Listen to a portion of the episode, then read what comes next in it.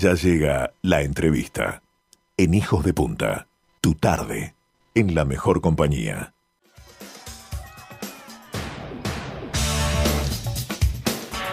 Miren, muy pocas personas en el mundo tienen más kilómetros recorridos arriba de una moto que el piloto de travesías argentino Martín Iache. Tanto en solitario como guiando grupos, ha cruzado continentes, ha vivido experiencias geniales tras muchísimos años dedicados a esta pasión. Vamos a conocer alguna de las muchas historias que ha vivido en el camino Martín Iache. Martín, bienvenido hijos de punta, gracias por estar con nosotros. Hola Raúl, ¿cómo vas? Gracias a vos. No, encantado de que estés. Este, vos sabés que ayer tuvimos una preciosa entrevista con una chica que em, tuvo la aventura de cruzar el Atlántico a remo. Y vimos mucha reacción del público, a la gente le interesó muchísimo. Y dijimos, si hay un aventurero al que tenemos que traer al programa, es, San Martín. Así que gracias a vos por con tan, este, digamos, corto aviso estar disponible para, para charlar con nosotros. Ningún problema. Martín, ¿cómo nació tu, pasión por, por, subirte a la moto y por realmente meter esas distancias? Bueno, vos sabés que cuando yo compré mi primer moto en el año 1986, hacía un año que un gran este, viajero como Emilio Scotto había salido en su moto alrededor del mundo en una travesía que duró 10 años y tuvo el Guinness Record hasta el año 2000. Entonces, uno de sus sponsors era la revista Solo Motos y yo, con mis 17, 18 años, ¿viste? leía todo lo que el tipo hacía y las fotos y demás, y bueno, eso un poco me inspiró a querer este, viajar. Brutal. Ahora, decime una cosa, Martín, ir atrás de una pasión como esta, como vos lo hiciste, eh, implica también algunas renuncias, ¿verdad? Porque es un, es un estilo de vida. Sí, absolutamente. Definitivamente, si, te gusta tanto viajar y demás, tienes que renunciar a un trabajo estable, a una familia probablemente. Si tenés hijos, es algo que tampoco se puede hacer. Claro, ahora vamos a escuchar un poquito lo que han sido algunos de los, algunas de las cifras de, de Martín. Eh, unió Alaska con Tierra del Fuego, Escocia con Cape Town en Sudáfrica, Hizo Europa Occidental y los países del este, y escuchen esta cifra, 14 meses en África, 60.000 kilómetros por el continente africano, uniendo 27 países. En total, 74 países en 7 años. ¿Escucharon bien? Y decime una cosa, Martín, vos alternabas las travesías y los viajes con periodos en los cuales tomabas trabajos y algunos negocios temporarios para juntar el dinero y seguir viajando. Esa era un poquito la dinámica en esos años, ¿no? Exactamente, yo siempre trabajé en forma independiente, entonces en el tiempo que estaba en todo ese trayecto que viajé, yo vivía en Estados Unidos, un tiempo en California y otro tiempo en Florida. Y eso me permitió eh, trabajar, ahorrar dinero y bueno, hacer estos viajes que a veces eran de tres meses, otras veces de seis meses y finalmente el de África que dejé todo y, me fui 14 meses al continente negro. Qué fuerte. Decime una cosa, Martín, cuando se viaja en solitario y sos son la moto y vos cruzando territorios, países, fronteras, ¿con qué se viaja? ¿Qué tanto lleva uno encima?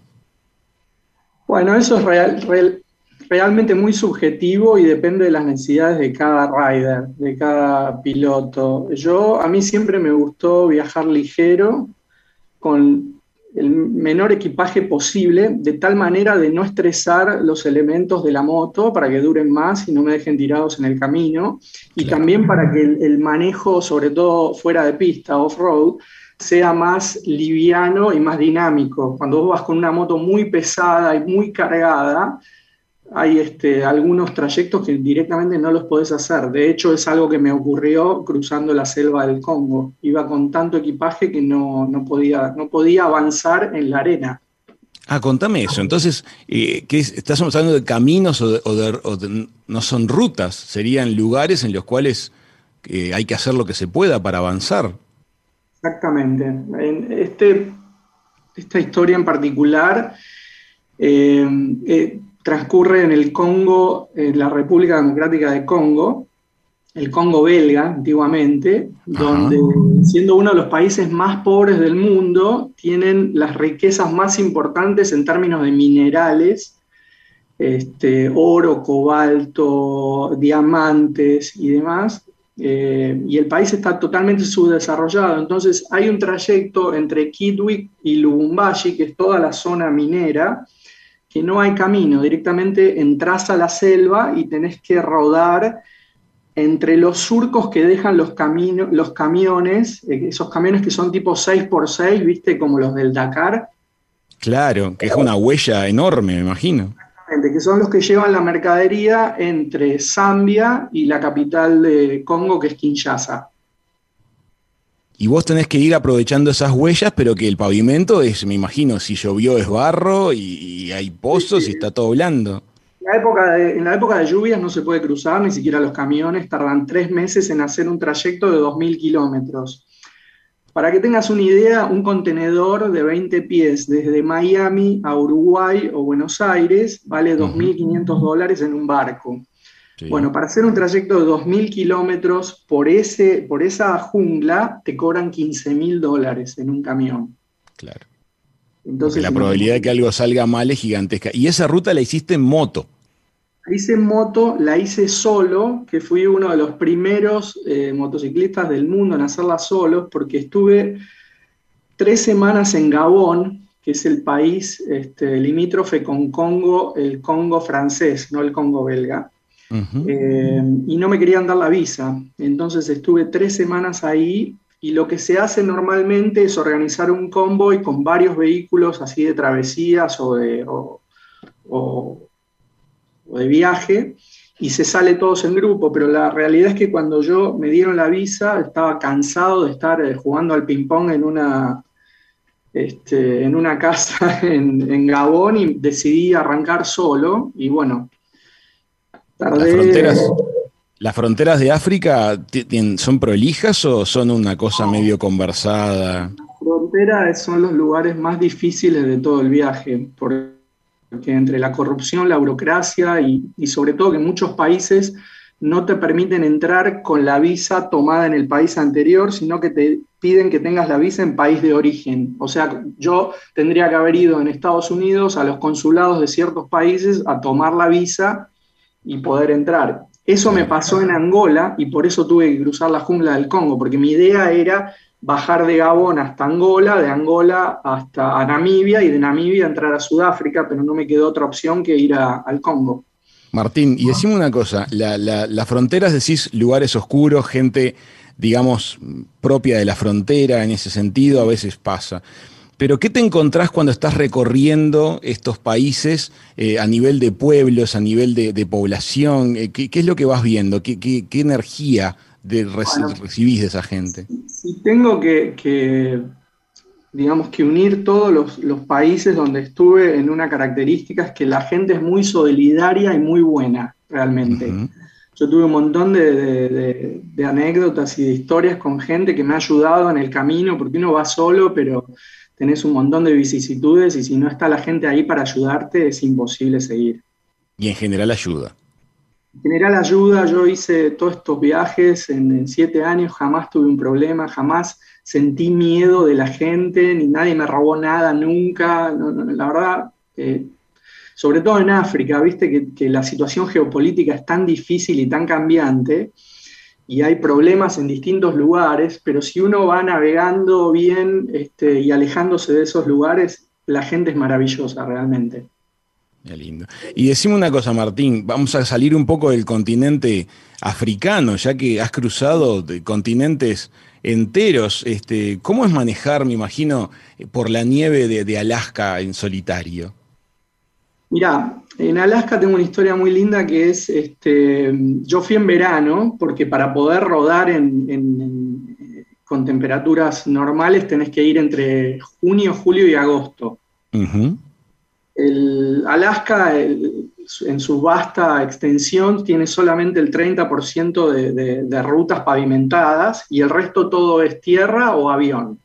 Tenés que llegar en avión a distintos lugares. Y bueno, yo había entrado por el Alaskan Highway hasta Fairbanks, de Fairbanks subí a Prudhoe Bay, que es donde es el fin del mundo, en el círculo ártico. y de ahí bajé, todo, claro, de ahí bajé todo, digamos, bordeando lo que se llama el pipeline, que es la línea de Eh, el viaducto. exacto, el viaducto gigante que va desde Prudo Bay hasta la península de Valdés. Ok. Bueno, cuando llegué a la península de Valdés, eh, yo ya había terminado ese trayecto y estaba listo para irme nuevamente a Canadá. En la península de la Valdés tengo una historia muy particular porque yo ese viaje lo hice en el año 2010 y en el año 2005, en el Golfo de Alaska, en el mar de Bering, se hundió un barco que se llamaba el Big Valley. Y ahí, viajaba, y ahí viajaba un amigo mío, uruguayo de La Paloma, eh, que era marinero y lamentablemente falleció. Así que, bueno, cuando hice ese viaje llegué hasta el Golfo y de alguna manera le rendí un tributo a él porque fue un gran amigo de Los Ángeles. Bueno, cuando salí de ahí, este, en todo el camino, vos entras a Alaska, hay muchísima, con la naturaleza es divino, los escenarios, los paisajes, pero aparte hay mucha vida salvaje y la ves constantemente. En la ciudad de Anchorage ves los renos caminando entre la gente, eh, en las rutas te cruzas con eh, caribús, que es un antílope gigante, zorros y un montón de osos. Pero los osos los había visto, digamos, siempre a 500 metros, 1000 metros, y cuando llegas con la moto los tipos se van. Bueno, la cosa es que cuando salgo de la península de Valdés, para salir por la ruta número 4, eso va bordeando un río que se llama Low y que está lleno de acantilados y algunos creeks donde está lleno de osos, que en verano salen a alimentarse, ¿no? Entonces, bueno, me quedé en un momento viendo unos osos, había como 50 osos este, comiendo ahí, era muy interesante y vi algo que no había visto antes, que era una mamá oso llamando a sus osesnos, este, viste, con un sonido muy particular, que hacían oh, oh, oh, oh. Este, y bueno, saqué todas las fotos que quería sacar, filmé los videos y cuando ya se hacían las 4 o 5 de la tarde, si bien tenés luz todo el día en verano en Alaska, pero dije, bueno, voy a arrancar. Entonces arranqué, volví al Alaskan Highway ya para entrar a Canadá y cuando fui a una gasolinera a repostar, me encuentro con que habían vendido toda la gasolina y no tenían más.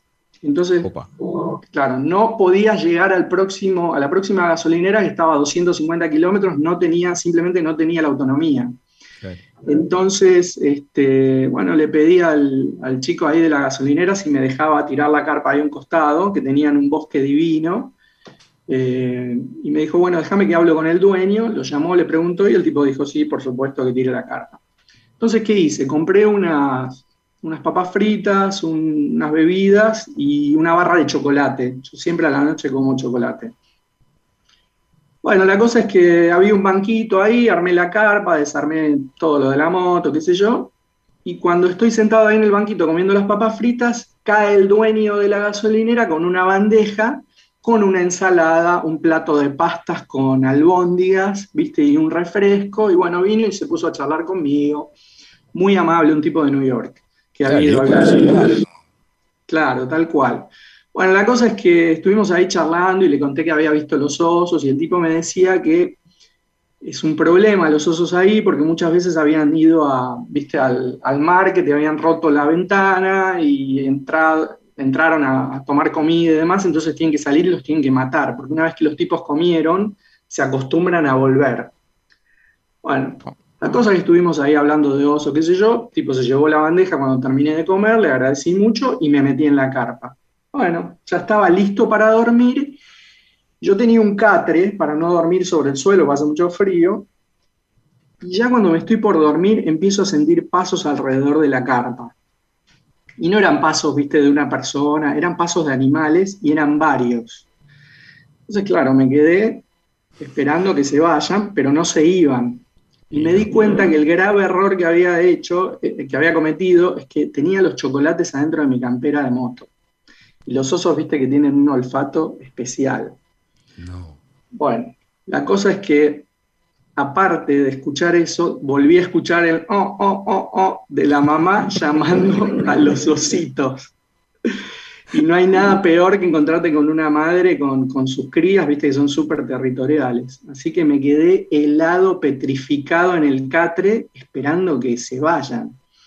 Bueno, estuve una hora así, yo siempre tenía un cuchillo, viste, en el bolsillo, y dije, bueno, yo de última agarro el cuchillo, no para pelear con el oso, pero para cortar la carpa por si el oso entraba, yo arrancaba para el otro lado, viste, a correr. Sí, Leo DiCaprio. Exacto, así que finalmente, este, por suerte se largó a llover y se fueron. Imagínate, no pegué un ojo en toda la noche. No, situaciones de esas debe haber un montón, porque estás muy solo y, este, y cuando uno guía un grupo, ¿cuál es la, sensación de, responsabilidad? Porque cuando uno está solo, para bien o para mal, es uno el que defiende. Pero cuando estamos guiando grupos, este, podés tener gente criteriosa y gente que sigue las recomendaciones y de repente tenés a alguien que, mete la pata. ¿Cómo se establece esa relación con los grupos que a veces me imagino eh, contienen gente que de pronto la estás conociendo por primera vez? Sí, me ha pasado en varias oportunidades. En general la gente que viaja es bastante este, respetuosa del guía y, entiende que va guiado a un paseo, entonces trata de seguir las directivas. Este, pero es mucha responsabilidad y, lo más importante es que del día uno al fin del, del trayecto la gente vaya y vuelva sana sin romperse nada. Este, y la verdad que es, mucho, mucho estrés porque toda la logística tiene que funcionar, no se tienen que romper las motos, los hoteles tienen que estar donde, está, donde necesitan estar, las comidas, o sea, es bastante estresante el laburo. Me gustaría compartir con la audiencia algo que, que, nos has comentado fuera de micrófonos y que me parece muy enriquecedor. A veces existe la mirada de que tirarse a una aventura o algunas aventuras como la que vos contás eh, requieren un enorme resto económico. Este, tu vivencia es que disponiendo del vehículo, que ahí está un poco tal vez el gran, el gran escollo económico, eh, la vivencia del, que hace el paseo es que se va, se va adelante con, muy poquito dinero, ¿no? Así es. Yo he viajado, la verdad que yo viajaba bien y sin, sin preocuparme por el dinero, pero he encontrado en el camino este, motociclistas que viajaban con una moto muy chiquita y muy rudimentaria, gente este, haciendo eh, trabajos temporales en lugares donde llegaban para poder solventar el la próxima etapa del viaje, muchos chicos y chicas haciendo este, artesanías y ahora en el último tiempo encontrás gente que puede hacer su trabajo remoto con una computadora o con un celular desde cualquier parte del mundo. Lo más importante para estos viajes, Raúl, es tener la voluntad y las ganas y el sueño eh, latente para hacerlo. Y decime una cosa, alguien que se quiere empezar a acercar al mundo este y a tener sus primeras experiencias, ¿Tú le dirías que de entrada, por ejemplo, se alquile una moto, que, que, compre una moto pequeña? ¿Cómo tendrías que ser los pasitos de bebé para ir acercándose a este, a este mundo de las aventuras de travesías en moto? Sí, lo que ocurre es que normalmente el tipo que tiene la idea de hacer una travesía ya tiene una moto. No, no, es que de un día para el otro alguien no tiene una moto, va, se la compra y arranca. No, normalmente el que tiene ganas de viajar ya tiene una moto. Yo lo que siempre digo es, si vos salís los fines de semana, un domingo, a pasear en tu moto, bueno, esto es, el viaje largo es lo mismo, pero a la noche en vez de volver a tu casa, vas a dormir en otro lado y al otro día vas a seguir andando en moto. Y al otro día lo mismo y así sucesivamente. Requiere un poquito más de planificación, pero yo no soy de esos viajeros, viste, que llevan todo preparado, todo planificado. O sea, yo tengo una hoja de ruta más o menos y después voy dejando que la, la vida me sorprenda y que, los caminos me lleven a donde me tienen que llevar ese día. Es lindo. Recuerden, amigos, 74 países en 7 años, em, meses y meses y meses de esa dinámica de eh, conducir durante el día y descansar donde no sabemos bien que vamos a descansar a la noche siguiente. Eh, vivencias únicas. Martín, te quiero agradecer mucho que hayas compartido este, esta mm, sinopsis de, lo que ha sido tu camino arriba de la moto eh, con, Hijos de Punta. Bueno, me encantó estar con ustedes, les mando un gran abrazo y gracias por, por el contacto. Amigas, amigos, guía de travesías, piloto solitario, tal vez inspirador para muchos de ustedes, Martín Yache pasó por la mesa de verano de Hijos de Punta.